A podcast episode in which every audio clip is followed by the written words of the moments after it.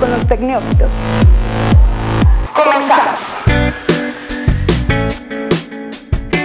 Hola, ¿qué tal a todos? Muy buen viernes, buen, buen día para todos ustedes. Estamos en Tecnófitos y pues los saludo con mucho gusto. Soy Jesús Martínez y también saludo a mis compañeros. Elliot Ramírez, ¿cómo estás? Muy, muy, muy bien, empezando esta temporada navideña. Así está con todo. Y Tere Ramírez, ¿qué tal, qué tal los fríos? No hace, no hace tanto frío aquí en León No, todavía. aquí León todavía está soleado, estamos en primavera todavía. Tenemos un, tenemos un día frío por tres semanas de calor. Exacto. Así que pues bueno, eh, antes de comenzar, pues señalar que este es el episodio número 25 de Tecnófitos y también es el último de este año. Vamos a cortar un poquito antes por eh, compromisos laborales. Cuestiones técnicas. Cuestiones técnicas, pero, pero sí, esperamos el próximo año eh, de inmediato, en enero, eh, comenzar esta, lo que será la segunda temporada. Pero bueno, en lo que llega, vamos a darle con todo este último y vamos a checar todo lo que vamos a ver hoy en el resumen. Tecnófitos. Entre las noticias de hoy hablaremos de algo muy navideño y es quién inventó las luces navideñas. Y algo de ecología, el primero de enero inicia la vida sin plásticos en la Ciudad de México. Y para no olvidar los temas de tecnología, telefonía, eh, ATT ofrece un nuevo servicio a sus usuarios de prepago que desde 100 pesos te pueden dar 7 gigas exclusivamente para ver videos en YouTube. Y en nuestro tema de la semana, Pues hablaremos un poco de la problemática que hay en Navidad y todas estas cuestiones ambientales. Y pues en nuestras recomendaciones tenemos ahí algunos contenidos para que vean este fin de año, también eh, otras cosas que les pueden ser de mucha utilidad en esta temporada navideña. Así que vamos para allá. Tecnófitos. Y pues arrancando con las noticias. ¿Qué hay de nuevo en el tema? Creo que hay más ecología este, este último programa de Tecnófitos, ¿verdad? Ya, ya es... Eh, ni en Navidad podemos ser buenas personas, ¿no? exacto, ya es- ¿Cómo, cómo, cómo puede ser el término eco... Tal vez. ya es más econiófitos que tecnófitos, pero bueno, en temas de ecología, ¿qué hay, Tere? Es un poquito más enfocado como a esta cuestión navideña y, y saber quién realmente inventó estas lucecitas y qué es lo que nos está afectando hoy en día, ¿no? ¿Y por qué es? O sea, ¿cuál, cuál es? Bueno, tengo entendido que es como para darle vida a las casas, a los árboles que se ponen, pero no entiendo realmente cuál es el, el fundamento El de poner luces en los árboles o en las casas. Oye, tiene... Si llenamos de focos este árbol. Bueno, eso es un término de una droga, pero no, aquí hablaremos de, de luces navideñas.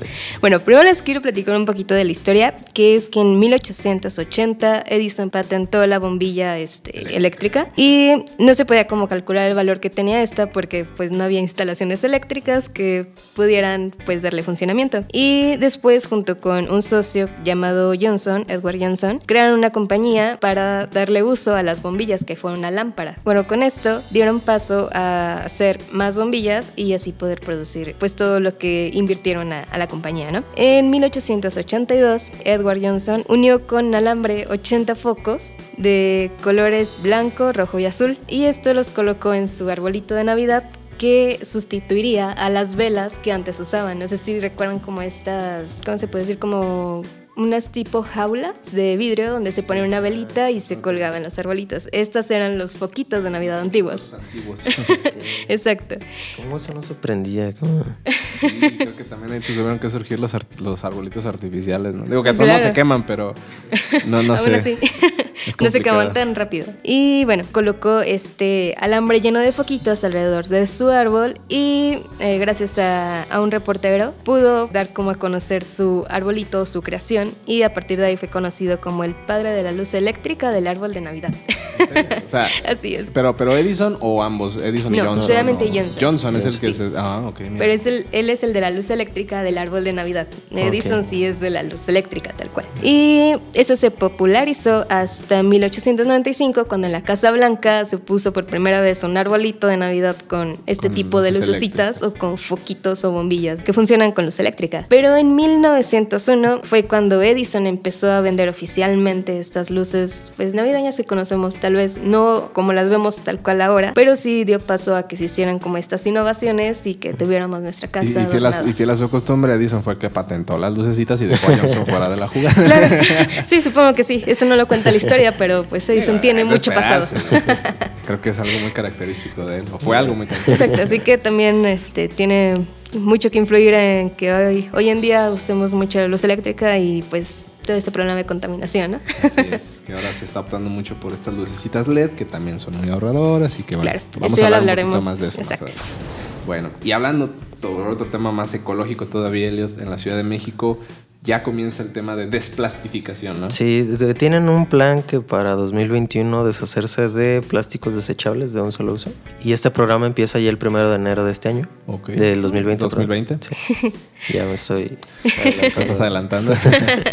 Vimos el futuro. Y el primer paso con el que va a arrancar el programa es que van a prohibir ya el uso de bolsas en las tiendas. Pero, o sea, como que todas estas medidas, pero como el otro la cara de la moneda es que este, se estima que ya casi 400 empleados han sido despedidos porque han cerrado cinco fábricas de estas. De- Es de bolsas y suponerse. Entonces, como, la- como ya los problemas que están surgiendo con las autoridades, ¿qué van a hacer toda esa gente? ¿Qué van a hacer esas empresas? Porque este es el primer paso apenas, ¿no? Entonces, porque- como, ¿cómo le vas a hacer para toda esa, todos esos obreros como... ¿En qué los vas a ¿En qué emplear? los vas a Es emplear, trabajo. no? Como- Porque creo que si es algo, o sea, si, si el mismo gobierno está diciendo ya no tienen que fabricar eso, ya no pueden venderlas, también tienen que ser hasta quien en cierto punto dé una alternativa de qué hacen esos empleados o dónde los mueven. Entonces, sí es algo que tienen que. Y además como revisar. tratar de... Estaba viendo que también tienen que empezar a mudar porque los centros de reciclaje en el Estado de México como en las cercanías de la Ciudad de México, creo que incluso vi que está como la planta recicladora de plástico más grande del mundo o algo Wow. así.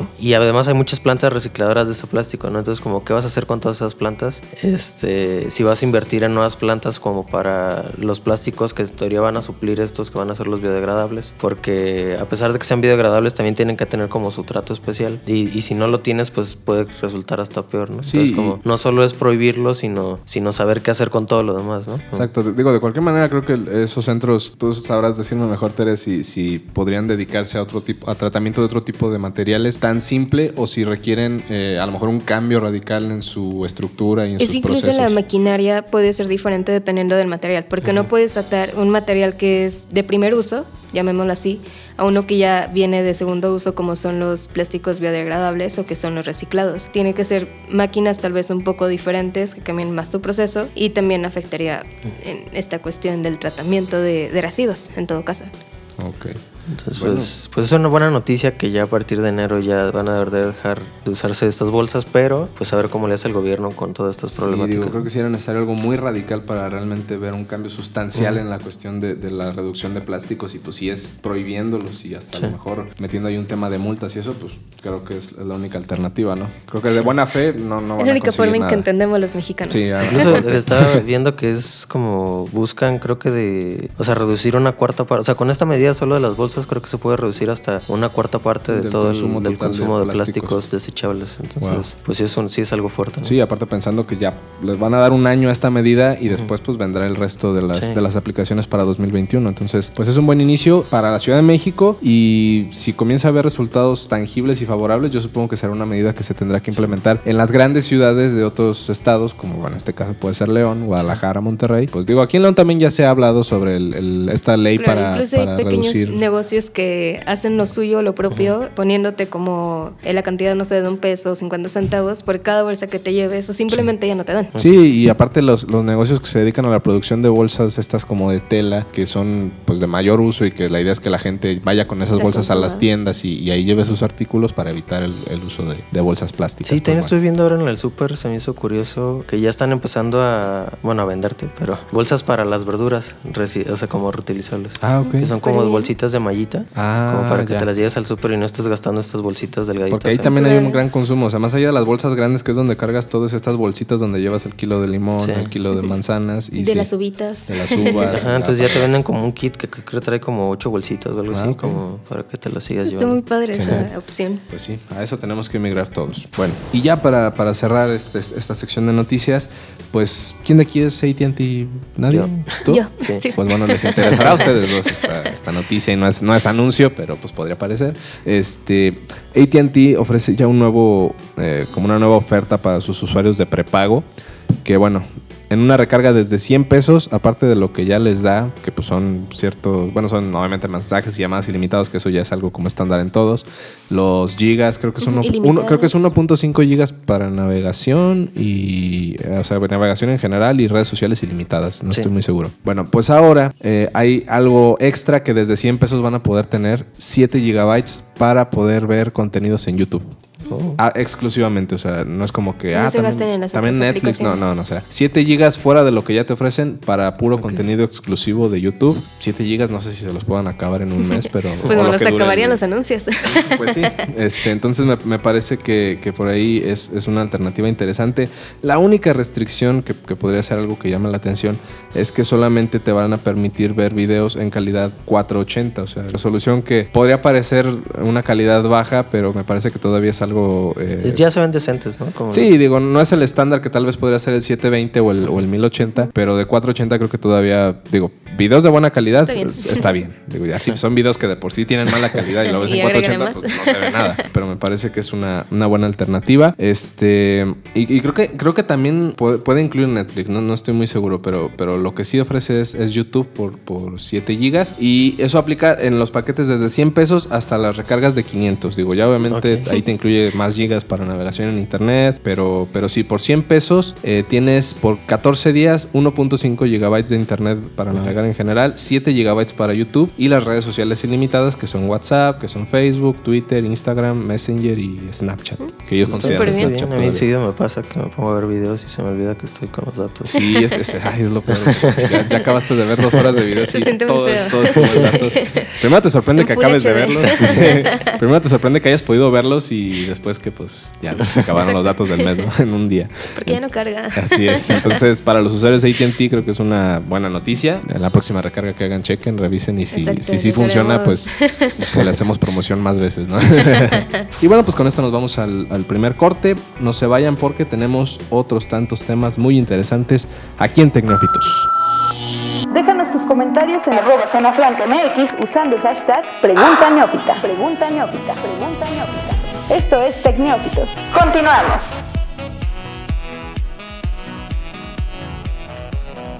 Bueno, pues ya estamos de vuelta. No sin antes invitarlos a que se sumen a la comunidad en Twitter, arroba tecnófitos, comenten, díganos qué opinan acerca de estos temas que les estamos trayendo. Si eh, ustedes ya dejan de usar bolsas de plástico en sus casas para ir al mandado, o si... Si ya no van al mandado. Si, ya no, si ustedes no van al mandado y su mamá es la que va, no sé, digo, también puede pasar. Pero, pero sí creo que es algo importante que ya tengamos esta cultura. Por lo menos yo cada que voy a la tienda sí procuro ir con mi bolsita esta de tela. Sí. eh, este y traer todos los productos así y obviamente las bolsas de plástico que ya tengo pues las uso para la basura. Claro. O sea, creo que al final de cuentas ese es un uso que siempre se le da ¿no? a todas las bolsas. Sí. Creo que sí me siento mal cuando una bolsa así nomás porque sí la, la tiro sin darle un segundo Claro. uso que puede ser este como para, para guardar la, la basura del, de O la sea, tener una bolsa para las bolsas. Una ¿no? bolsa para las bolsas, pero, pero sí es algo importante que hay que tener a- siempre en consideración.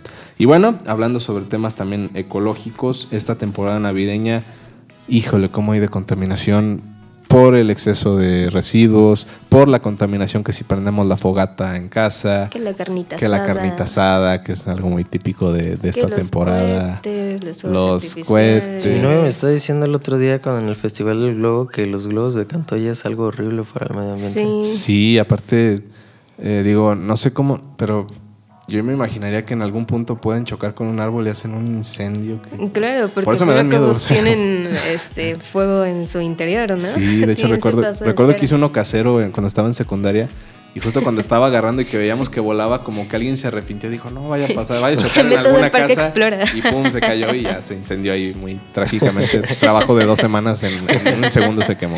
Se Pero- te pagaron. Exacto, pero bueno, les traemos unas recomendaciones para que en esta época navideña eh, tomen conciencia y no hagan tanto desperdicio y tanta contaminación Claro. que es muy común. Bueno, pues ya este, hicimos como un poquito de introducción a todo este problema que es la, la Navidad. Bueno, no tanto la Navidad, sino lo que nosotros... El consumismo. Claro, llamémoslo así, de una forma amable. Y bueno, Sabemos que ya en cuanto inicie diciembre ya es la época de consumir lo que se nos atraviese enfrente. Y por lo tanto se vienen que los intercambios y que regalito para el novio, que para la novia. Que si pongo el nacimiento, que si pongo el árbol con muchas luces que gastan mucha luz. Que si le pongo musgo y cositas que realmente no sabemos el impacto que tienen. Y pues también tenemos las posadas, ¿no? Las dichosas posadas donde siempre durante, ¿qué son? ¿Nueve o siete días? Nueve días. Donde tenemos todo el consumo de desechables a morir. El tiradero de confeti, de papelitos, Claro, de, de el las ponche que tampoco se tomó y ahí lo dejamos. Sí. Y no, es, es horrible todo esto. Hacer la parte fea de la Navidad. Claro, sí, tiene doble cara. Así que nosotros, como siempre, este, siendo no ambientales, le vemos la- lo malo de todo. A la madre tierra no le gusta la Navidad. claro que no. Y bueno, podemos este cambiar como que este tema no de ser aguafiestas, sino realmente de concientizar y de saber qué estamos haciendo mal. Y pues de paso también ahorrarnos un poco de dinero con pues los siguientes consejitos, ¿no? Así que empezaremos con el que es más visible y con el que tal vez todos llegamos a tener, que son árboles de Navidad.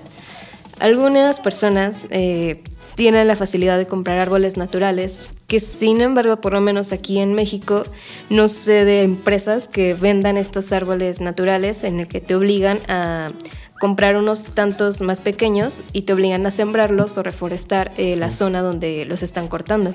No sé si existe en algún bosque de aquí de México, pero por lo menos en León pues no tenemos uno cerca que De nos hecho, permite realizar. en la Ciudad de México ahí tienen una dinámica con los árboles naturales que te lo entregan eh, con todo listo para poder ponerlo en tu casa y adornarlo y todo.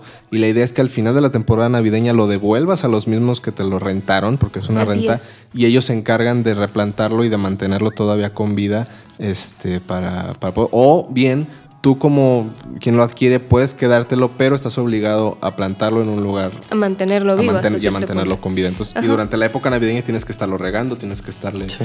dando los cuidados adecuados. Pero me parece una medida práctica y que sí te ayuda a mantener estos árboles con un uso después de la época navideña. Claro, y en todo caso de que no tengas esta alternativa de ir con la misma empresa a la que le compraste, el árbol, lo que puedes hacer es ir a un centro de compostaje o incluso de reciclaje donde acepten este tipo de eh, residuos, porque al fin y al cabo lo que va a pasar, al fin y al cabo, si no plantas tu arbolito va a morir. Sí, o sea, al si, final si- de si- si lo si le cortas la raíz y nada más lo pones así de adorno, Claro, ya después ya, no, ya no puedes seguir. Así que lo más viable es ir a un centro de compostaje y pues así también te evitas como que este problema de simplemente echar el árbol a la basura o a la calle y que se empiece a regar, ¿no? Sí, es muy triste. Sí. Otro punto súper importante es el uso de las luces LED. Bueno, perdón, antes de continuar, eh, no sé, el, el tema de los árboles artificiales es mejor, o sea, Esa es otra cuestión porque al fin y al cabo utilizamos eh, derivados de petróleo y habíamos platicado un poco de los microplásticos, que Sí. es con lo que estamos en contacto y puede que en su eh, cierto punto lleguen a desprender esas partículas, ingresan a tu cuerpo y pues existen otro tipo Pues sí, de cosas. pero, ¿no? pero viéndolo del otro lado, eh, un árbol artificial, por lo menos en mi caso, te puedo decir que te puede durar hasta 10 o 15 años. Claro. Y son 10 o 15 años donde no vas a estar cortando árboles o formando parte de esta. Exacto, esta y es lo más común, ¿no? Que vemos en las Sí, yo, yo casas, lo honestamente nunca, nunca, nunca en, en mi casa que es casa de mía, nadie de ustedes, Últimamente. últimamente, nunca, nunca hemos usado árboles naturales, siempre ha sido artificiales y me parece una práctica normal. O sea, yo, para mí es raro ver una casa con un Exacto, árbol con natural. árbol natural. Bueno, yo sí este, cometí el error de comprar un árbol eh, natural. E intentamos eh, volverlo a sembrar en, en un jardincito que tenemos en casa, pero pues no se dio porque no era algo nativo del, Cierto, del lugar. ese es otro factor. Exacto, tenemos que ver mucho esto. Si es un alternativo, sí es bueno comprar árboles artificiales para, si no te vas a ser responsable del compostaje de, de este árbol, pues sí, vete por esa Sí, o sea, alternativa. y, no, y no es como que cada año compres un árbol artificial. Claro, esa es la cuestión de que Tiene compres algo vida que estés seguro que vas a utilizar durante un Compren mucho uno tiempo. bueno, digo, no compren uno. Sí, uno Ya de se 100 deshojó pesos, pues no. una semana. Claro, esa es la cuestión. Y bueno, Bueno, eh, sí, ya también con pasando. esto, las luces LED, ya que nos ahorran hasta el 90% de energía eléctrica.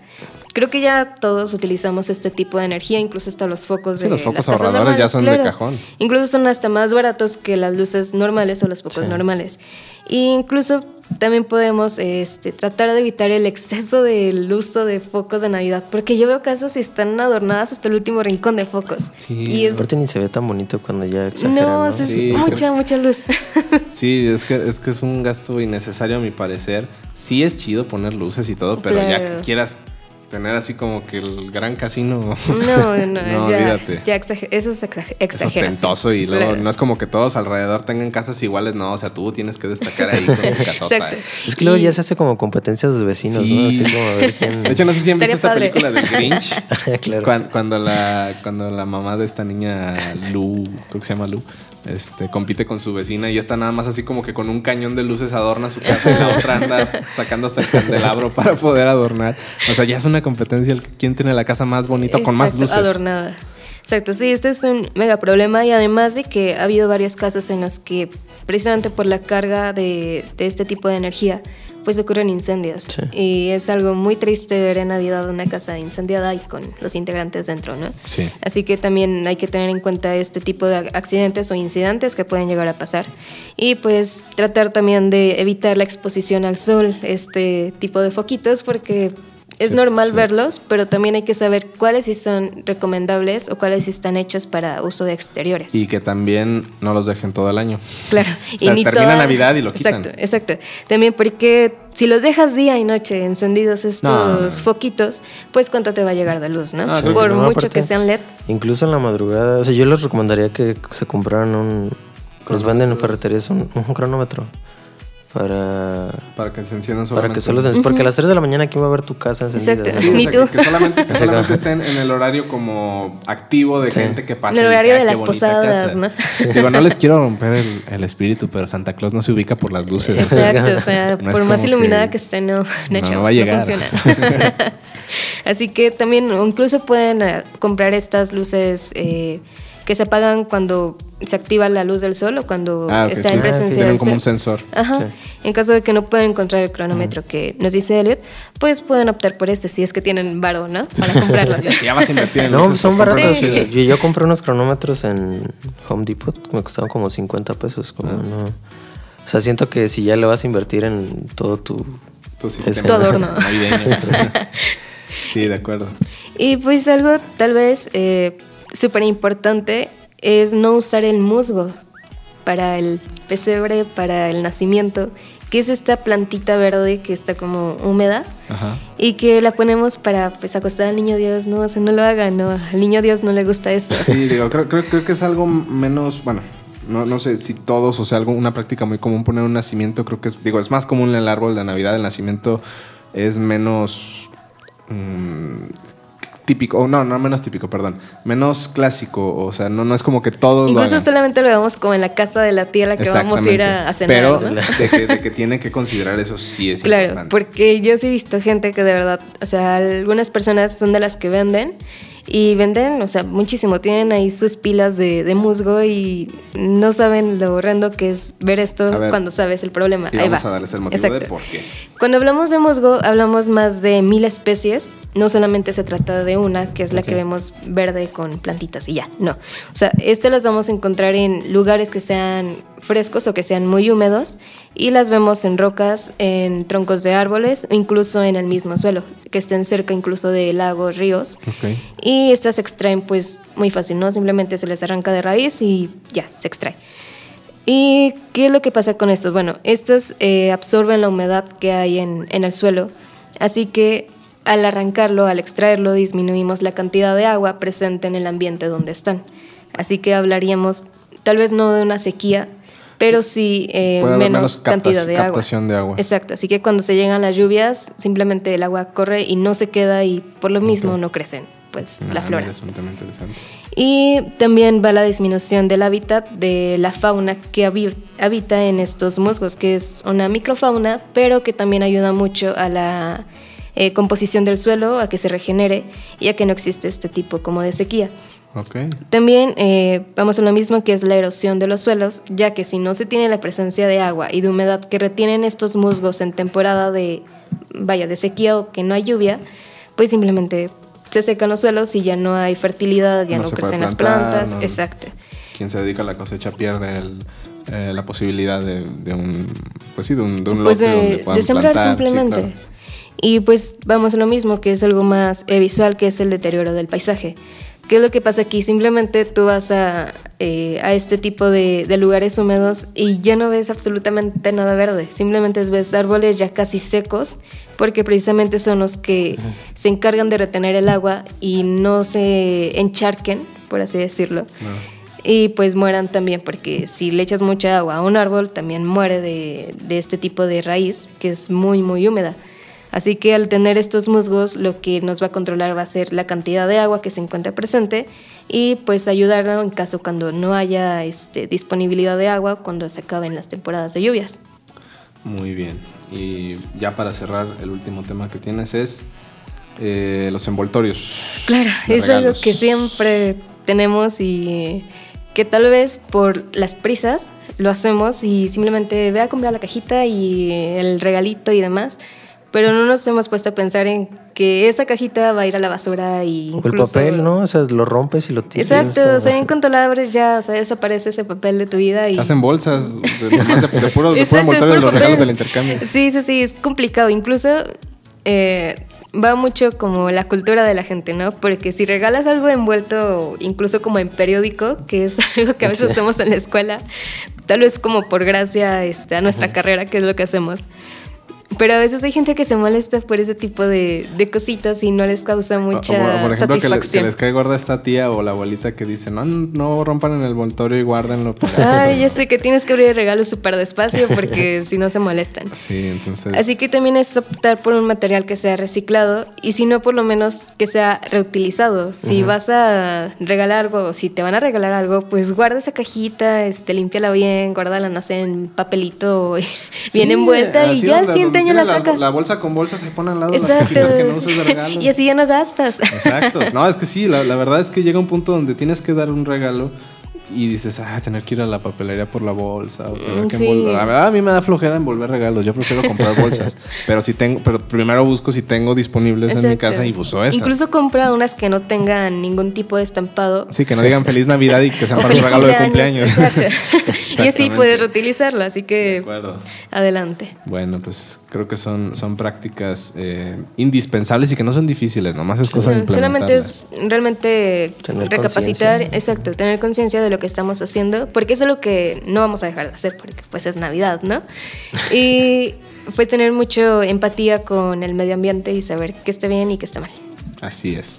Bueno, pues ya lo saben, eh, eviten estas prácticas, este, tómenlas en cuenta para este periodo navideño. Y pues ya después nos platican si sí les funcionó o no, o cómo se sintieron aplicándolas. o si les regañó su mamá porque rompieron la envoltura del regalo. Exactamente. bueno, pues vamos a un pequeño corte ya para cerrar este último podcast del año de Tecnófitos. No se vayan. Regresamos. Déjanos tus comentarios en arroba zona franca mx usando el hashtag Pregunta Neófita. Esto es Tecnófitos. Continuamos.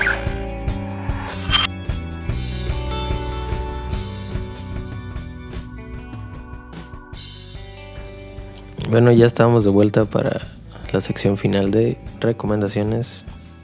Recomendaciones de fin de año. ¿Qué tienen para acabar el año bien? Pues hay, algunos contenidos que se van a estrenar este mes. Yo digo, yo voy a recomendar otra cosa, pero nada más como adelanto. El 24 de diciembre se estrena aquí en México una película biográfica sobre Pedro Infante. Aquí. Que es, ha sido muy polémica porque la protagoniza Omar Chaparro y pues, ah, los, detractores se han hecho, no se han hecho esperar de que cómo es posible, bla, bla, bla. Esa es una que me parece que puede valer la pena. Y hay una película que se llama Los dos papas. Ah, ya sí he escuchado. Que tiene mucha. Hay muy buena expectativa al respecto y me parece que, que sí va a ser un contenido que, que llame la atención este mes en Netflix. Los dos el 24 de diciembre. Y Titanic en Canal 5, ¿no? Sí, para ver, mi pobre angelito. Así que si pueden, verlas. Pero bueno, ahora sí, ese fue un, como un extra. Vamos a lo, a lo chido. Empezamos con Tere. ¿Qué nos tienes, Tere? Pues hace ya eh, un ratito, el 8 de noviembre creo, en Netflix se estrenó una de las películas navideñas que, pues, bien saben, ¿no? Producidas Son por Netflix. Ajá. Bueno, la película se llama Klaus. Es como que la que siempre está en su barra de estado. Y pues ya, este, me hartó de verla ahí, así que, bueno, decidí darle la oportunidad. Ajá. Y no, pues sí, sí, está muy, muy buena. Eh, es algo que no he visto en otras películas navideñas o que hablen de Santa Claus. Y lo cual es relatar como el origen de esta leyenda o el origen incluso de, San Nicolás. Del mismo. Exacto. Porque eh, trata como de no tiene como una época en sí, pero es un chico que vive de lujos de sus papás. Y ya el papá cansado de él y de que solamente vive de su dinero, pues decide mandarlo a trabajar como cartero, ya que él es dueño de una empresa de cartas o de correos.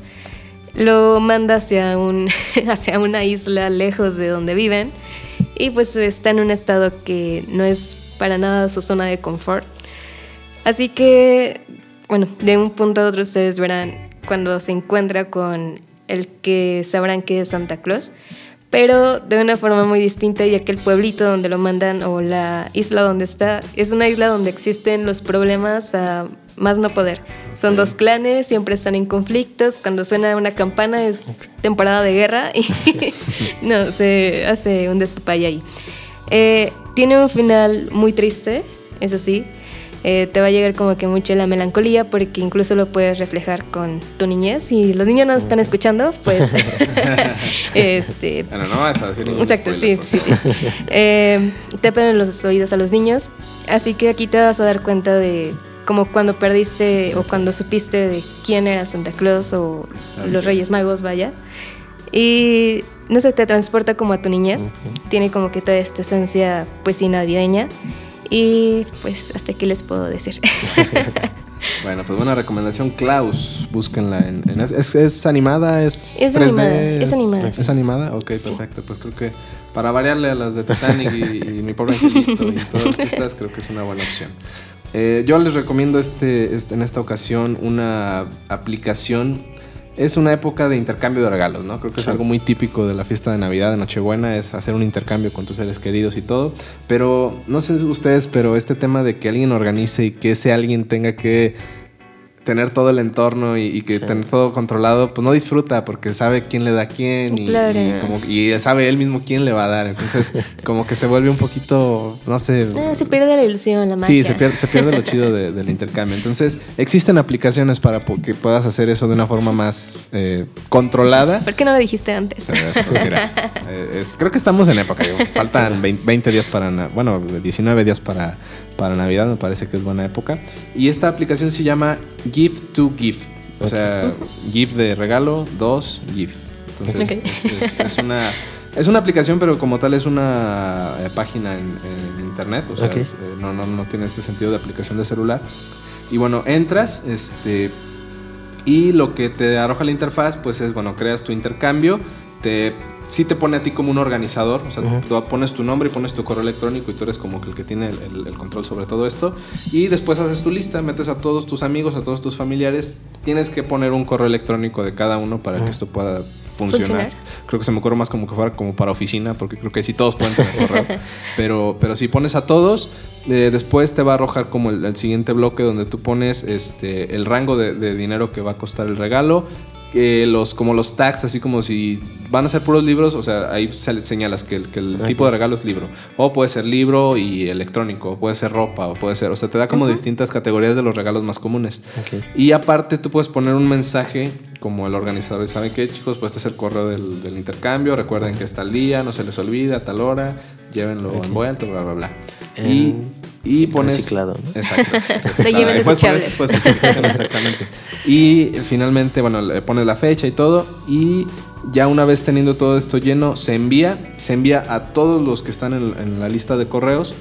Y te- eh, al, al momento que te llega el mensaje entras y te aparece así como que en el sorteo quién fue el que te tocó. Ok. Y eh, una vez que te llega, ahí tú puedes llenar tu lista como de deseos de lo que preferirías que te llegara. Súper bien. Y la persona a la que tú le vas a dar puede ver eh, en tu lista qué es lo que quiere. Entonces ya tienes todo eso y pues finalmente ya sabes a quién le vas a dar. El que organiza no sabe a quién, quién es el que le va a regalar a él, solamente sabe quién es el que a él le toca dar. Entonces me parece una, una herramienta muy padre, muy eh, práctica.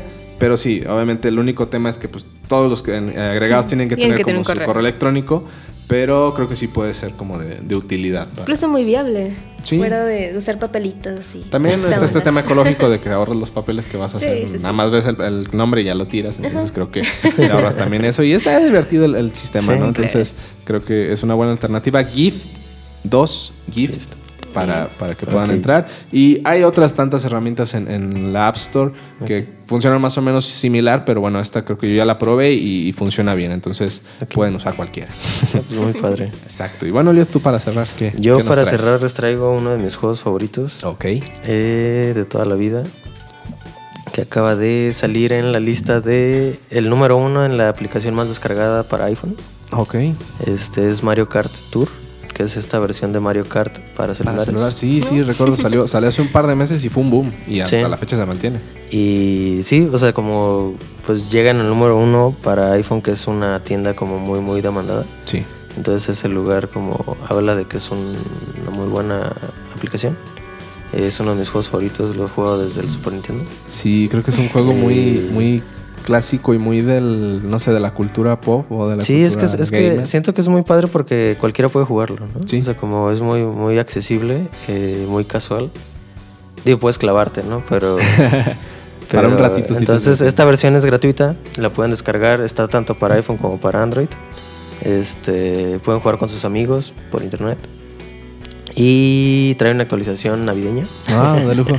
que trae personajes con disfraces, carritos nuevos, bla, bla, bla. Ah, Y genial. pistas navideñas, entonces descárganla si no la han descargado y está padre. Sí, me parece que es, que es bastante interesante. No, no sé ustedes, pero ¿quién, ¿cuál podría ser el personaje de videojuegos más entrañable o más conocido de todos? O sea, tenemos a Mario Bros, tenemos a Pac-Man, tenemos... Yo creo no que sé, Mario a- Bros por mucho es el... El que más gana, ¿verdad? Sí, yo creo Sí, que Mario Bros solo le gana a Mickey Mouse, ¿no? O sea, como... Ah, bueno, definitivamente. Pero Mario Bros es, es, es- Pues no sé si viste el primer tráiler de las Olimpiadas de Tokio 2020. No. En el, o sea, en el, en el tráiler oficial de las Olimpiadas, uno de los como iconos culturales que muestra Japón es Mario Bros. O sea, Wow. como se me hizo algo muy muy peculiar como en todo este video donde te muestran como muchos iconos culturales de, de en general de edificios, de cultura, bla bla bla. Sale Mario Bros, ¿no? O sea, Sí, como, es que se lleva como es, es, importantísimo como para la cultura japonesa y para todos, ¿no? Sí. Sí, creo que es el que entra de cajón en todo. Cuando Sí. le dices a cualquier persona, sea adulto, joven, niño, creo que si le preguntas por videojuegos, bueno, a lo mejor los niños te dicen Fortnite o una cosa así, pero creo que los, los más antiguos te van a decir Mario Bros, ¿no? Sí. Entonces, muy bien, está esa opción. Mario Kart. Tour. Este, Mario Kart Tour es, es una buena alternativa. Yo ya lo jugué y sí está muy entretenido. Entonces, si pueden, vayan. Vamos a hacer una carrera en, en- en línea. A ver. Se puede de multijugadores. Sí, Sí. se pueden multijugadores en línea, entonces vamos a, vamos a hacer el intento de, de jugarlo. Y bueno, pues ya con esto estamos llegando al final y al final de esta primera temporada que fue Tecnofitos 25 capítulos. Este, pues primero que nada agradecerles Un aquí a placer ustedes trabajar dos. con ustedes. Un placer porque la verdad es que nos la pasamos muy bien siempre acá. Este, hubo temas muy interesantes, otros que a lo mejor no fueron tanto, pero lo importante era comunicarlos. Y, y pues nada, el próximo año se vienen cosas nuevas, se vienen sorpresas. Este, sí vuelve Tecnófitos y esperemos que pues, con la mejor disposición y con nuevos temas, ¿no? Exacto. ¿Algo que quieran agregar? Pues que felices fiestas y por supuesto siempre sean ecológicos. Así, ¿en serio? Eh, pues que en sus propósitos de año nuevo pongan algunas de las cosas que aprendieron en el podcast. Así es, es, es una buena, es una el siguiente año. buen consejo. Muchísimas gracias. Y pues llegamos al final. Si el mundo no se acaba por un año nuevo y Porque se prendió el arbolito de porque Navidad. se prende el arbolito de Navidad, pues aquí nos vemos el siguiente año. Muchísimas gracias. Nuestros nuevos episodios todos los viernes a través de www.zonafranca.mx y las plataformas disponibles. Déjanos tus comentarios usando el hashtag Pregunta Neófita. Pregunta Neófita. Pregunta Neófita.